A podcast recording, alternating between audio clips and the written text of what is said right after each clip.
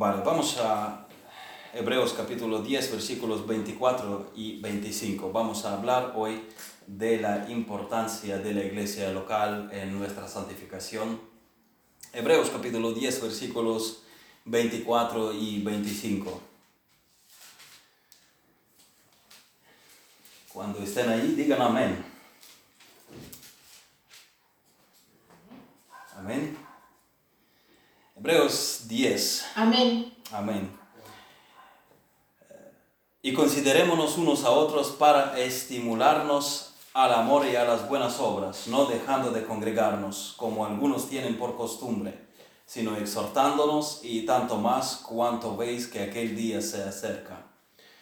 Oh Señor, te damos gracias por tu palabra y por tu espíritu que nos instruye, eh, que nos guía toda la verdad. Gracias que tú ah, no nos has dejado huérfanos, nos has dado consolador y gracias que también nos fortaleces en fe en nuestro caminar diario contigo. Pedimos que tú nos sigas instruyendo hoy, que hoy tú animes nuestros corazones, que nos ayudes a entender la importancia de la iglesia que has constituido y que las puertas del Hades no prevalecerán contra ella. Ayúdanos a amar a tu iglesia, ayúdanos a amar a los hermanos y ayúdanos a crecer dentro del cuerpo local de los creyentes en tu nombre. Bendice esta enseñanza, pon tu mano sobre mí, ayúdame a transmitir tus verdades con poder, necesito tu poder para que nuestras vidas se transformen por este ministerio de, la palabra. En el nombre de Jesucristo te lo pido. Amén. Habíamos recalcado eh, la palabra escrita de Dios y la oración como los medios principales que nos ayudan a crecer en la gracia y en el conocimiento de nuestro Señor y Salvador Jesucristo. Es el llamado nuestro crecer en la gracia y en el conocimiento de Jesús, como dice Pedro en su segunda epístola, capítulo 3, versículos versículo 18. Y la palabra de Dios y la oración son los medios principales con el uso de los que nosotros avanzamos en este crecimiento. El que obra en nosotros es Dios. Él produce en nosotros así querer, el querer como el hacer, por su buena voluntad, pero nosotros tenemos que hacer el uso de los instrumentos para el crecimiento espiritual que Él misericordiosamente nos ha provisto. Estas son las disciplinas espirituales que nos ayudan a crecer. Sin estas disciplinas no podemos alcanzar nada en nuestra vida cristiana. Tenemos que ocuparnos en nuestra salvación con temor y temblor. La batalla no ha terminado todavía. El enemigo sigue trabajando sin parar para perjudicar nuestro bienestar espiritual y dañar el testimonio, así como impedir que el creyente refleje la gloria de Cristo en su diario andar. El primer medio, medio, perdón, el primer medio con la ayuda eh, del que progresamos en la santificación es la palabra de Dios. De ella empieza todo nos da el mensaje de Dios, nos da el mensaje del hombre, nos da el mensaje del pecado, nos da el mensaje de Jesucristo, de la fe en Él, de la vida en santidad. Es de la palabra de Dios que tenemos, obtenemos este mensaje. Y sin palabra de Dios, sin esta primera disciplina, el estar sumergido en la palabra de Dios, no podemos avanzar en nada no habrá conocimiento consistente, autoritativo de Dios y su voluntad. La escritura es la que nos proporciona todo el conocimiento que nosotros necesitamos ah, para caminar con Dios. Sin la escritura tampoco habrá poder para conquistar el pecado, ni habrá tampoco el poder para resistir al diablo Debemos diariamente dedicarnos a la palabra de Dios y si no lo haces te vas a debilitar. Si no ocupas eh, tu mente con la palabra de Dios, lo llenarán otras cosas. La llenarán Satanás. como el corazón de Ananías fue llenado para mentir a Dios. La palabra es la espada del Espíritu. Al diablo solo le puedes resistir con la palabra de Dios, como nos mostró ejemplo nuestro Señor Jesucristo. Escrito está, no puedes razonar con el diablo, medir fuerzas con él, ah, porque él es más fuerte, él es más ágil, él es más inteligente, él es más poderoso. Él te va a ganar. Si, si tú te pones a razonar con él, si tú pones a enfrentarle con tus propios medios. Así que no tienes ni la mínima posibilidad contra, el, contra Satanás sin la palabra de Dios y sin el Espíritu Santo. La única respuesta que debemos darle y que eh, será eficaz es escrito está y orar para estar llenos del poder de Dios. La oración es la otra disciplina espiritual en la vida cristiana que nos ayuda a avanzar progresivamente en la santificación, en nuestra conformación a la santa imagen del Señor Jesucristo. Lo que más Satanás teme es que oremos, que estemos en la palabra de Dios y que oremos. Es lo que él más teme porque cuando oras eh, se enchufa el poder de Dios en tu vida. Santiago dice, no tenéis lo que deseáis porque no pedís. Luego en el siguiente versículo Santiago equilibra esta afirmación que no todo lo que deseamos corresponde a la voluntad de Dios. Pedís y no recibís porque pedís mal para gastar en vuestros deleites. Así que Dios satisface aquellas peticiones que son conformes a su voluntad.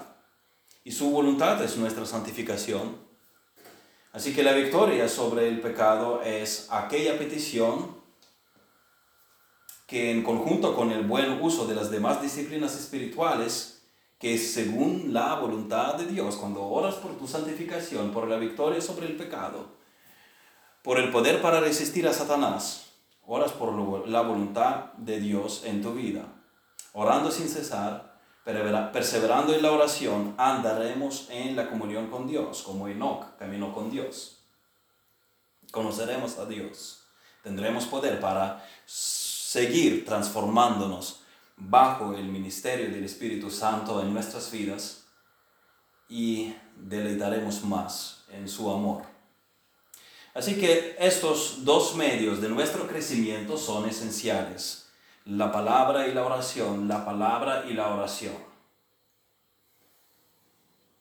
Ellos nos habilitan para la batalla. Hoy quisiera hablar de la importancia de congregarse para nuestro avance espiritual. Y leamos otra vez nuestro pasaje que nos recuerda de la responsabilidad que tenemos de congregarnos, de exhortarnos, de animarnos, estimular mutuamente. Y considerémonos unos a otros para estimularnos al amor y a las buenas obras, no dejando de congregarnos como algunos tienen por costumbre, sino exhortándonos y tanto más cuanto veis que aquel día se acerca. No va a ser un discurso estructurado por puntos hoy, será como un flujo de pensamientos, una charla y si la interrumpes en algún eh, sitio y la conectas por otros lados, al revés, por ejemplo, no cambiará mucho sentido, porque, porque daré vueltas y volveré a las mismas ideas. Será como una manguera, si la, si la cortas por la mitad y conectas por otras puntas, pues la estructura no cambia. Así va a ser el sermón de hoy porque mi intención es recalcar la importancia de la iglesia local en nuestra santificación. La palabra nos llama a siempre buscar la posibilidad para estimularnos al amor y a las buenas obras. No dejar de congregarnos y exhortarnos. Decir antes que aunque este pasaje incluye la idea de la importancia de congregarse en sí, esta no es la idea primaria en el texto. Está incluida, Pero la idea principal de estos versículos es la advertencia de la apostasía en conjunto con otras amonestaciones de la epístola, la advertencia de no regresar al judaísmo. No dejen la asamblea cristiana. No se dejen de identificarse los unos con los otros por el miedo de ser perseguidos. No se aíslen de los demás hermanos por el miedo de ser arrestados. Es esta la idea. En los países en que los cristianos sufrieron o sufren persecución, los discípulos fieles buscan maneras de verse, buscan maneras de congregarse, algunos de forma más abierta, otros disimulan más. Los destinatarios de esta carta sea escrita por Pablo o Apolos o quien sea, solo sabemos que al Espíritu le plació inspirar e incluir esta epístola a las Escrituras. Los destinatarios de esta carta eran judíos convertidos a la fe cristiana que consideraban ahora volver al judaísmo tras verse en medio de la persecución. Y, y en fin, ¿acaso no es el mismo Dios que había hablado a través de Moisés y otros profetas anteriormente, que ahora habló por Jesucristo. Esto podría ser su lógica. No es gran cosa que volvamos a las viejas costumbres judaicas si se trata del mismo Dios. ¿Para qué ser perseguidos? Y el autor de la carta les advierte que no, que no es lo mismo, que sería apostatar de la fe, porque lo que era anteriormente prefiguraba la realidad que vino ahora. Es el mismo Dios, pero aquello eran tipos y figuras, y ahora llegó la realidad. Y la realidad es esta, la persona y la obra de Jesucristo. Y él muestra la superioridad de Cristo, el autor de la carta. Cristo es superior que los profetas. Cristo es superior que los ángeles. Cristo es superior que Moisés. Cristo es superior que Josué. El sacerdocio de Cristo es superior que el de Aarón. Su santuario es superior. Cristo introdujo un mejor pacto. El diseño y el tabernáculo y el velo indicaban a Cristo.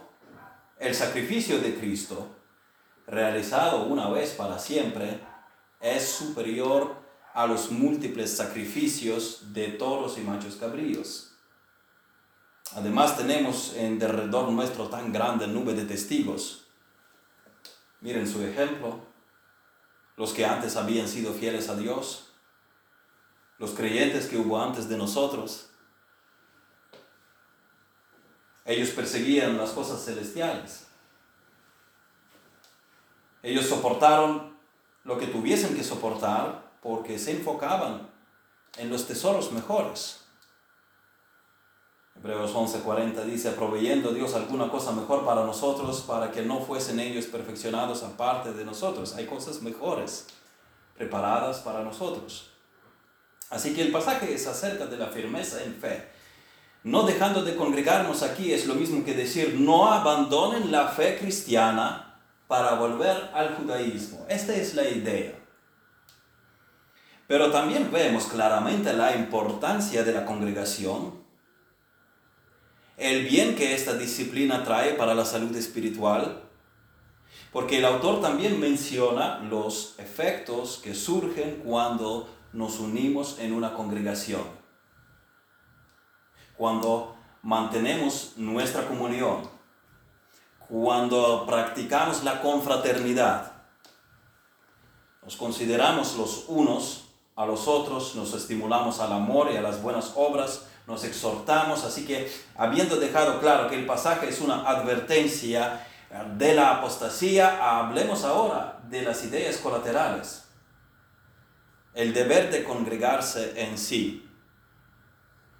Los primeros cristianos se congregaban con regularidad.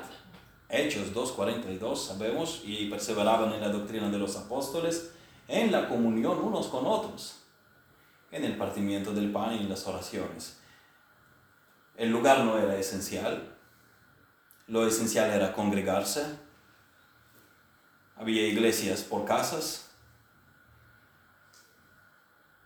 Saludad a los hermanos que están en la Odisea y en Ninfas y a la iglesia que está en su casa, dice Pablo en la epístola a los colosenses. La iglesia que está en su casa. Lo esencial era congregarse, no el edificio. Porque es en la congregación que nosotros adoramos a Dios corporativamente en medio del pueblo de Dios siendo nosotros un solo cuerpo, un cuerpo local de, los creyentes en Jesucristo. Aquí nos servimos los unos a los otros. Nos enseñamos y nos exhortamos. La palabra de Cristo mora en abundancia en vosotros, enseñándoos y exhortándoos unos a otros en toda sabiduría, dice Pablo. Somos enseñados por de la palabra de Dios, empleamos los dones espirituales para el crecimiento del cuerpo, para el crecimiento de la iglesia. Y es en la iglesia donde podemos crecer en la madurez espiritual. Tú no puedes crecer propiamente si no estás incorporado en una iglesia local. Porque Dios diseñó así la iglesia. Dios diseñó así. Así nuestro crecimiento, que cada órgano cada parte del cuerpo esté incorporada en el cuerpo mismo. 1 Corintios 12, versículos 12 y 13. Porque así como el cuerpo es uno y tiene muchos miembros, pero todos los miembros del cuerpo, siendo muchos, son un solo cuerpo. Así también Cristo, porque por un solo espíritu fuimos todos bautizados en un cuerpo, sean judíos o griegos, sean esclavos o libres, y a todos se nos dio de beber de un mismo espíritu. Fuimos unidos por el Espíritu Santo, bautizados, sumergidos a Cristo y a su iglesia. Nuestra vida, nuestro funcionamiento espiritual no fue diseñado para operar cada uno por su propia cuenta. Tenemos las eh, responsabilidades individuales, por supuesto, sí, pero también tenemos obligaciones a los demás miembros del cuerpo. Someteos unos a otros en el temor de Dios, Efesios 5:21. El formar parte de una iglesia local no es una sugerencia, es la necesidad, es la obligación de cada creyente, es la voluntad de Dios. Además, el cuerpo no es un solo miembro, sino muchos, 1 Corintios 12:14. En la iglesia dijimos, nos servimos los unos a los otros y así es como crecemos en el amor y servicio cristiano. Seguimos leyendo 1 Corintios 12, versículos 26 y 27 dicen, de manera que si un miembro padece, todos los miembros se duelen con él. Y si un miembro recibe honra, todos los miembros con él se gozan. Vosotros pues sois el cuerpo de Cristo y miembros cada uno en particular. El cuerpo es diseñado para que cada, cada su miembro cumpla una función para la gloria de Dios y la edificación de la iglesia local. A través de la que Dios hace que su reino avance. Dios en esta época adelanta su reino a través de la iglesia local. Y si realmente tú quieres ser útil en esto y crecer integralmente, necesitas ser miembro de una iglesia bíblica en tu localidad o cerca de ella. De modo que formar parte de una iglesia, congregarse en ella no es opcional. Estoy diciendo que tiene que ser una iglesia en tu localidad o en su cercanía porque es lo normal que para frecuentar trato, para tener una vida de familia, para ser adecuadamente incorporado en la iglesia, tiene que ser una iglesia local. Entiendo que hay circunstancias en el mundo cuando esto no es posible, o no es fácil por lo menos. Cuando fuimos a un viaje misionero a Rusia hace años, estuvimos en varias regiones en Siberia. Nosotros no cruzamos las fronteras con China y Mongolia, pero vimos sus tierras y edificios, más bien los edificios en la parte china, eh, donde estaba, donde estaba la frontera con Mongolia, no había edificios.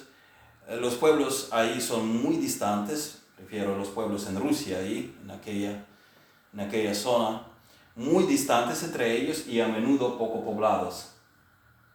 Estuvimos allí colaborando con algunas iglesias bautistas. Era un viaje emocionante, mismamente haber conocido a pastores con un pasado criminal, eh, después de haber estado en las cárceles, haberse convertido a Cristo y todavía ellos llevan las, las secuelas eh, en su piel, incluso con tatuajes salidos de la cárcel.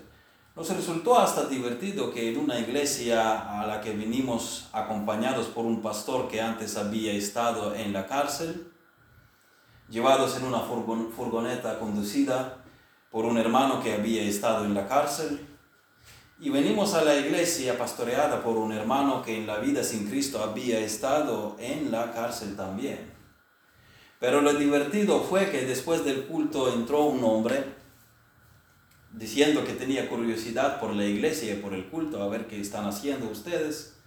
Y el pastor, sin haberle conocido antes, le hace esta pregunta. Una de, las primeras preguntas que le hizo fue, ¿tú en qué cárcel estuviste? Nos reímos eh, del hecho de que casi se da por sentado que tuvo que haber estado en alguna cárcel. Hay regiones en que te pueden preguntar a qué te dedicas, si tienes familia. Allí al parecer es normal preguntar en qué prisión has estado. Bueno, también aquel pastor desde su experiencia de presidiario pudo haber notado en el otro hombre algún eh, rasgo que indicaba a su pasado, pero aún así suena curioso. Que, que vienen y preguntas junto con preguntar el nombre, preguntas en qué cárcel había estado. En fin, Fuimos a una aldea a bautizar a una hermana. Estaba sola en una aldea. Además era un sitio bastante aislado. Pocas casas eh, en el pueblo y ella era la única creyente en el pueblo. Evidentemente ella no tiene la misma posibilidad de congregarse asiduamente que en un pueblo como aquel que me contó nuestro amigo Pastor Kent, de 5.000 habitantes en Kansas, en los Estados Unidos, un pueblo que tiene nada más 32 iglesias evangélicas, todas para 5.000 personas. Impresionante. Pero no en todos los sitios las condiciones son las mismas. Aún así, esta mujer buscó una iglesia más cercana. O más bien las iglesias evangelizaban por los pueblos y se ganó este alma para Cristo. Y lo que esta mujer no hizo fue contactarse con alguna iglesia en Moscú a 6.000 kilómetros de su casa y decir que quiere ser miembro porque sencillamente le gustan los predicadores allá porque han salido de los seminarios. Ella estará sola en el pueblo, pero contará con el apoyo de la iglesia cercana en su área, donde ella será miembro. Es así como debe funcionar un creyente neotestamentario. Dentro de una comunidad local de fe.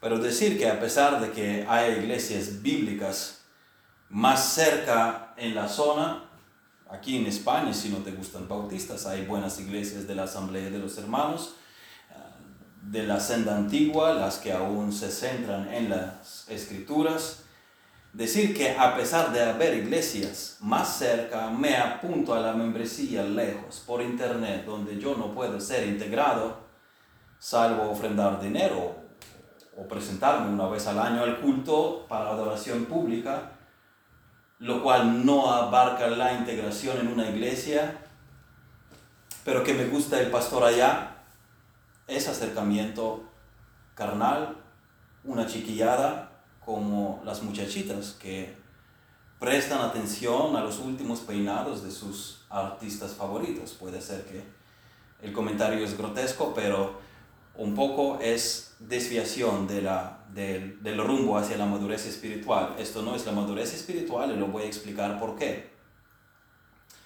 Porque el Nuevo Testamento retrata el funcionamiento de la iglesia como un cuerpo como un solo organismo eh, compuesto de muchos miembros. No se trata de un pastor, de un personaje prominente, de un personaje fuerte. de un personaje elocuente, formado, conocedor y sobresaliente. Eh, me gusta fulano y voy donde vaya él.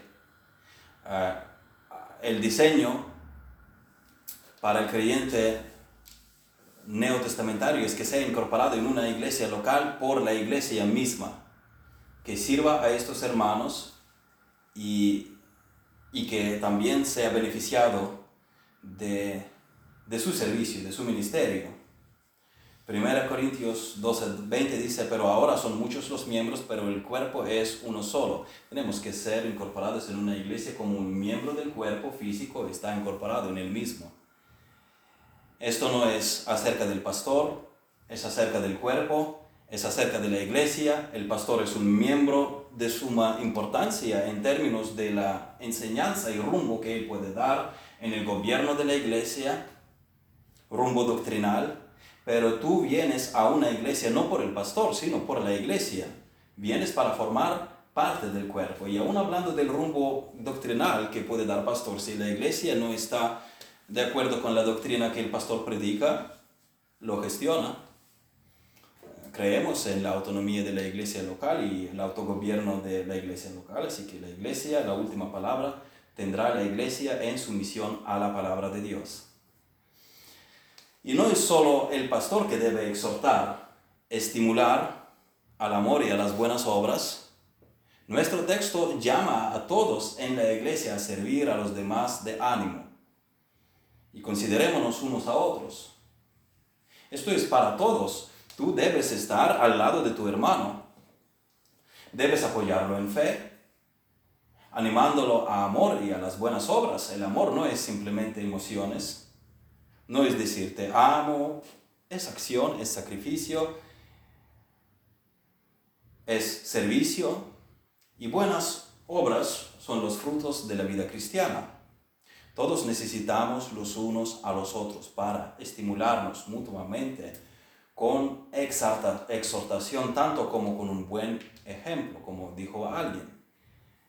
El que arde con Cristo inflama a los demás. Por separado, nos enfriamos más rápidamente. Aquí a menudo solemos oír la ilustración eh, que los carbones ardiendo juntos mantienen el calor más tiempo, en un montón, no se apagan tan rápido como por separado. Tú necesitas estimulación para el amor y para las buenas obras de todos los hermanos, no solo de un sermón de domingo. Y quiero que nosotros funcionemos así, estimulándonos mutuamente al amor y a las buenas obras. Y que nos exhortemos y que todos estemos involucrados así. Tú necesitas consideración, tú necesitas apoyo, tú necesitas una iglesia local donde todos velan por tu bien, todos te conocen, todos oran por ti y todos corren para ayudarte. No siempre al mismo grado porque hay diferentes niveles de la madurez espiritual. Trabajamos ah, con todos los miembros, oramos los unos por los otros para que todos siempre sean dispuestos y abiertos para la ayuda, pero es, es el modelo hacia el que nosotros tenemos que movernos, que todos tenemos que velar por el bien de otros. Digo que no siempre ah, esto sale perfectamente, nosotros pudimos en algún punto en nuestra vida, pudimos habernos chocado con alguna indiferencia por parte de los hermanos y es, y es eso en lo que tenemos que trabajar de crecer en nuestra conformidad a Jesucristo y, imitar su ejemplo en el servicio al prójimo. Y la escritura nos llama a expresar el amor en la iglesia de diversas formas, como en socorrer a los hermanos mismamente necesitados o que están bajo presión, espiritualmente primero, pero también en todos los aspectos en los que el Señor nos brinda la ocasión para que sirvamos a los demás. Esto es la responsabilidad no solo del pastor, sino de toda la iglesia. Considerémonos unos a otros. Nos necesitamos mucho unos a otros.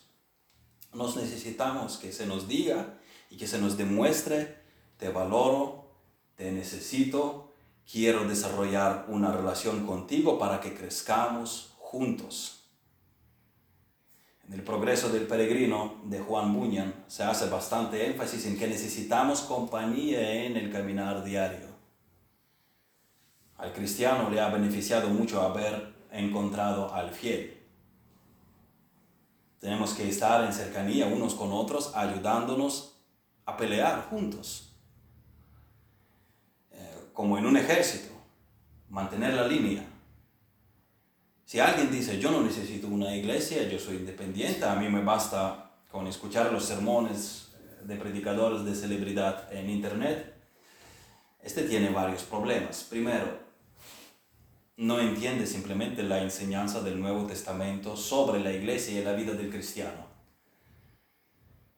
Nuestra santificación no fue diseñada para ser desarraigada del resto de los creyentes en nuestra comunidad de fe. Hay elemento independiente en ella, en nuestra santificación. En términos del progreso individual en el conocimiento de Dios, el estudio de la palabra, la oración, la victoria sobre el pecado y así sucesivamente. Pero dime, ¿a quién rindes cuentas? Quieres crecer en tu conformidad a Cristo, pero ¿a quién te sometes? Porque Cristo se sometió al Padre y tienes que imitar a Cristo. ¿Quién está a tu lado para practicar muchas cosas de las que Cristo nos enseñó a practicar. ¿A quién amas? Debes mostrar el amor. Debes amar a tus hermanos, amarlos en obras, en acción, no solo en palabras. Tenemos que desarrollar las relaciones, no solo limitándonos a los cultos, sino frecuentar trato más allá de nuestra actividad pública, para saber más o menos de las luchas del hermano y evitar que caiga ayudarle a que camine mejor aún, ayudarle que camine con mejor ánimo. La vida cristiana no se resume en conocer más que los demás, habiendo escuchado buenos sermones en la red. La cuestión no es reducir vida cristiana a una aula en la universidad. Escuché sermón, sé más y allá vamos. Me considero un cristiano excelente y experto para mantener debates teológicos. Yo me acuerdo, ah, me río por la reacción de uno de nuestros pastores en Kiev cuando él se indignó de, después de haber oído sobre un concurso entre las iglesias del conocimiento bíblico. Hicieron un concurso y equipos de diversas ah, iglesias tareas. Y, este pastor, que era un gran ejemplo para mí, dice cosa innecesaria por completo. Gasto de energía, de, de, medios tal vez, en nada. Porque yo, yo preguntaría, ¿y cómo se transforma la vida del, que, del equipo que ganó? Y los que perdieron, ¿cómo estarán? Así que la cuestión no es eh, reducir nuestra vida cristiana, como he dicho, a una lección en la universidad. No es eso a que nos llama la escritura, nos llama a aprender de la palabra y ponerlo por obra, donde en la iglesia local y nuestro alrededor, pero en principio el Nuevo Testamento se centra más en el nuestra práctica como cristianos se centra más en la iglesia local. Es acerca de la iglesia cuando leemos el Nuevo Testamento. La actividad de la iglesia es acerca, es enfocada en la iglesia misma. Así que tenemos que aprender por qué, para ponerlo por obra. Para el carnet de conducir, la cuestión no es solo sacar el examen teórico. El práctico es el que se suspende a menudo. Tú aprendiste las doctrinas, pero el propósito de este aprendizaje no es colgar un diploma, sino tomar el teléfono, llamar al hermano, hablar con él para el ánimo, para saber cómo orar por él, para saber en qué le puedes ayudar y realmente ayudarle. Y por cierto, se trata de ayudar al hermano, no tanto buscar la ayuda. Nosotros necesitamos la ayuda.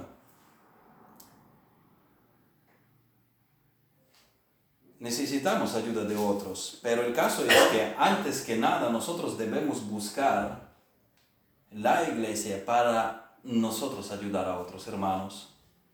No plantearse como recibidor, sino como servidor. Tú no vienes a una iglesia como a una tienda preguntando qué te pueden ofrecer ellos, excepto que la preguntas por la doctrina, porque eso es lo que luego sale en la vida la persona hace lo que cree. Pero dentro del marco de la sana doctrina, tú no dices, ¿y qué ustedes me pueden ofrecer? Tú vienes más bien para servir tú a los hermanos, hacer tú la bendición, una bendición para ellos. Así es como creces en la madurez espiritual. Es por eso que estamos diciendo que tú no tienes posibilidades todas las posibilidades para crecer en la madurez espiritual estando eh, desvinculado de una iglesia local, sin ser incorporado propiamente en ella. Necesitas estar, formar parte de una iglesia local frecuentando el trato con los demás miembros de tu asamblea local. Mateo capítulo 20, versículo 28, como el Hijo del Hombre no vino para ser servido, sino para servir y para dar su vida en rescate por muchos. ¿Cómo se puede seguir el ejemplo de Cristo sirviendo a los hermanos en una iglesia siendo un miembro por internet y limitándose a sermones por internet? Es un enigma. Tenemos que, necesitamos el cuerpo local de los creyentes, necesitamos familia de Dios para servir, para poner en práctica lo que Cristo ha enseñado y mostrado. Hoy las circunstancias para las iglesias son excepcionales, son circunstancias nuevas. El Señor guiará a su pueblo a través de esto y lo fortalecerá si lo buscamos de corazón y vivimos con pasión e integridad. Pero plantearse una membresía a larga distancia en una iglesia en que uno está colgado, sin ser su caso circunstancias excepcionales como COVID o una sola mujer viviendo en una aldea en Siberia o sin ser uno misionero encomendado por su iglesia como Pablo que viajaba y por eso que tenía que estar distante de su iglesia en Antioquía. Luego él volvía y rendía cuentas de su ministerio pero él era misionero, no era su propósito escoger cuál es la iglesia eh, con mejor perspectiva. Esa finura no viene de las enseñanzas de las escrituras. Dios resiste a los soberbios y da gracia a los humildes, primero de Pedro 5.5. Es otro problema del que dice que es independiente que va por su propia cuenta, el problema de su corazón, el orgullo. Puede, puede haber ignorancia, el problema de, de ignorancia, perdón, simplemente no le han enseñado que debe ser en una iglesia local. Aún así, porque el Espíritu Santo mora en él, él va a buscar la comunión con los hermanos. Y no se va a plantear por encima de los hermanos, de los demás hermanos, creyentes bíblicos, mirándoles desde la posición de la superioridad, Estamos hablando de las iglesias bíblicas, claro que nosotros cuando hallamos que se predica alguna falsedad, lo denunciamos, decimos, mira, hay texto bíblico al que lo que tú estás diciendo eh, claramente contradice, así que eh, no podemos decir sí y no sobre la misma afirmación, o esto es lo que está en, la Biblia, o lo que tú estás diciendo, y, y escogemos lo que está en la Biblia porque nuestra mente está cautiva por la palabra de Dios. Nosotros adoramos a Dios, no a nosotros mismos, no, no seguimos nuestros propios gustos.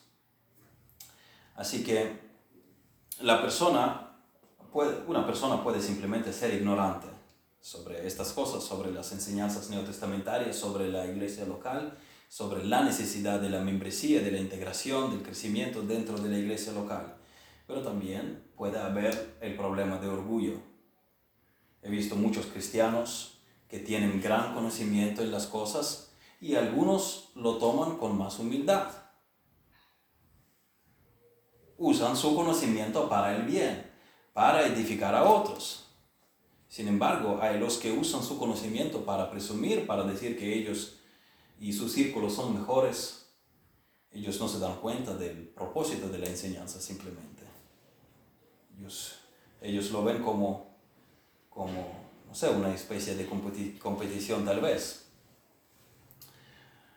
Pablo advirtiendo de falsos maestros, así como de sus enseñanzas en primera Timoteo dijo en, su en el primer capítulo, versículo 3, a partir del versículo 3 leemos, como te rogué que te quedases en Éfeso cuando fui a Macedonia para que mandases a algunos que no enseñen diferente doctrina ni presten atención a fábulas y genealogías interminables que acarrean disputas más bien que edificación de Dios, que es por fe, así te encargo ahora. Dos cosas, dice Pablo prohibir que se enseñen falsedades en la iglesia y, y advertir a otros que no las escuchen. Porque uno puede decir a los falsos maestros, basta, pero habrá a lo mejor miembros que aún siguen siendo seducidos por las mentiras y buscarán las enseñanzas por su propia cuenta. Tenemos que advertirles que esto es una falsedad si crees esto, ah, si coges esta avenida, eso es lo que vivirás. Y te desviarás y perjudicarás tu fe. Así que te advertimos, te explicamos por qué tal u otra enseñanza es falsa. Te explicamos las escrituras y te exhortamos que abandones aquella falsa doctrina. Pero luego Pablo dice, ¿A qué lleva la sana doctrina? Pues el propósito de este mandamiento, versículo 5, pues el propósito de este mandamiento es el amor nacido de corazón limpio y de buena conciencia y de fe no fingida. Eso que te acabo de encargar, este mandamiento, no es solo para defender la pureza de nuestra fe, sino encender en nuestros corazones el amor el propósito de la enseñanza es que nuestras vidas sean transformadas. Nos gusta citar Tito 2.1, pero tú hablas lo que está de acuerdo con la sana doctrina. Pero vamos a leer el resto del capítulo 2, la epístola a Tito, todo lo que dice la Biblia a continuación en aquel capítulo, que los ancianos sean sobrios, serios, prudentes, sanos en la fe, en el amor, en la paciencia la doctrina, si la usas correctamente, la sana doctrina, te lleva a esto, a la práctica. Las ancianas asimismo sean reverentes en su porte, no calumniadoras, no esclavas del vino, maestras del bien que enseñan a las mujeres jóvenes a amar a sus maridos y a sus hijos, a ser prudentes, castas, cuidadosas de sus casas, buenas, sujetas a sus maridos, para que la palabra de Dios no sea blasfemada. Y todo el capítulo es acerca de, la práctica. La doctrina, la sana doctrina es la que te lleva a la práctica. El propósito de la sana doctrina no es intelectualismo, no es armarte ah, para un hobby, debate, es conocer al Señor, es obedecer al Señor, es practicar esta vida en relación con Dios en relación con los demás creyentes en Jesús. En la iglesia nos ayudamos todos a armarnos para vivir así y nos ayudamos considerémonos unos a otros para estimularnos al amor y a las buenas obras, no dejando de congregarnos como algunos tienen por costumbre, sino exhortándonos y tanto más cuanto veis que aquel día se acerca. Si eres creyente en Jesucristo, un cristiano nacido de nuevo, Tienes que ser miembro de la iglesia local a la que asistes. Tienes que hacerte miembro de la iglesia si todavía no lo has hecho. Por cierto, alguien podría decir, yo estoy de acuerdo con que debo asistir a los cultos de la iglesia, pero ¿es necesario hacerse miembro? Bueno, es necesario el compromiso y la identificación con el pueblo de Dios. Al bautizarte, mostraste frente a otros que te identificas con Cristo y con su pueblo también.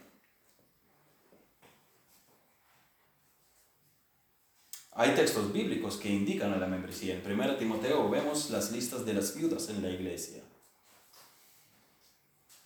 En 1 Corintios Pablo dice, quitar de en medio de ellos al que cometió el pecado de incesto. ¿Cómo se puede quitar a alguien si no hay diferencia entre un asistente y miembro? Simplemente si no hay membresía, todos están acogidos, todos están incluidos o nadie está incluido. Entonces, ¿cómo entender quitarlo? Si no hay, no hay a quien quitar. Y Pablo dice también, porque a los que están fuera, es 1 Corintios 5.3, a los que están fuera Dios juzgará. Hay gente que está fuera. Quitad pues a ese perverso de entre vosotros. Hay los que están fuera y hay los que están en medio de nosotros. Hay los que consideramos nuestros y otros no lo son. En Hechos 2.41 dice así que los que recibieron su palabra fueron bautizados y se añadieron aquel día como tres mil personas. El orden es este, la fe en Jesucristo recibieron su palabra, bautismo y membresía, porque dice se añadieron aquel día. Antes no estaban añadidos, no estaban incluidos, antes eran reunidos como 120 en números, el número eh, leemos en Hechos capítulo 1, ahora se incluyeron 3.000 más no formaban parte de la iglesia antes, ahora se añadieron. Los contaron cuántos eran, cuántos formaban la familia ahora, cuántos se añadieron. Así que la membresía de la iglesia se ve en la Biblia. Si eres creyente, debes comprometerte con tu iglesia local. Busca una iglesia bíblica. Bueno, aquí predicamos a nuestros hermanos, los que ya forman la membresía, pero si por casualidad nuestro mensaje, por casualidad no, por la providencia de Dios, si nuestro mensaje llegue a alguien que lo necesite, que necesite eh, que se le resalte la importancia de la iglesia local, pues que busque una iglesia bíblica que predique fielmente el Evangelio, que esté sumisa a Cristo y sus enseñanzas y que se una a esta iglesia. Para el creyente esto no es para nada gravoso, porque el creyente lo quiere, el creyente lo quiere. Eh, yo ya contaba que cuando me convertí nadie tenía que tirar de mí para que yo fuese miembro. Eh, yo mismo tenía miedo de que no me aceptasen, porque me hablaron severamente. Cuando yo vine me acerqué al, al liderazgo de la iglesia y dije, yo quiero ser bautizado. Me respondieron con severidad, me han dicho, a ver, ¿qué dices entonces de tu fe? ¿De verdad hubo transformación en tu vida? Y un poquito me asustaron, porque yo quería mucho formar parte de la, de la iglesia. Y, y me han calmado un poco. Dijeron, ve a casa, lee Romanos 6, medita y luego regresa a ver qué dices. El cristiano entiende la necesidad en la iglesia, no lo tienes que suplicar para que sea bautizado y se convierta en un miembro de una iglesia local. Si es cristiano, lo querrá, lo buscará, porque querrá obedecer al Señor Jesucristo, él mismo lo buscará. Primera de Juan capítulo 3 versículo 14 dice, nosotros sabemos que hemos pasado de muerte a vida. Hay marcas por las que nosotros podemos identificar si somos salvos o no. Una de ellas es esta. Sabemos, dice, que hemos pasado de muerte a vida. En que amamos a los hermanos. El que no ama a su hermano permanece en muerte. Y el que es indiferente, ¿cómo puede decir que ama a los hermanos? El que dice, me da igual, yo me siento tranquilamente, cómodamente en el mundo, sin necesidad de la iglesia, sin necesidad de ser integrado en una iglesia bíblica. ¿Qué muestras de amor a los hermanos hay? Necesitamos la iglesia de Cristo para fortalecernos a nosotros y para fortalecer a los demás. Amas a tu hermano cuando sabiendo lo que él está atravesando, oras por él y le ayudas. Esto es posible en la iglesia local. No en la iglesia universal. Yo debo tener unidad dentro de la iglesia local. Yo no tengo por qué tener la unidad con todo el que se llame cristiano.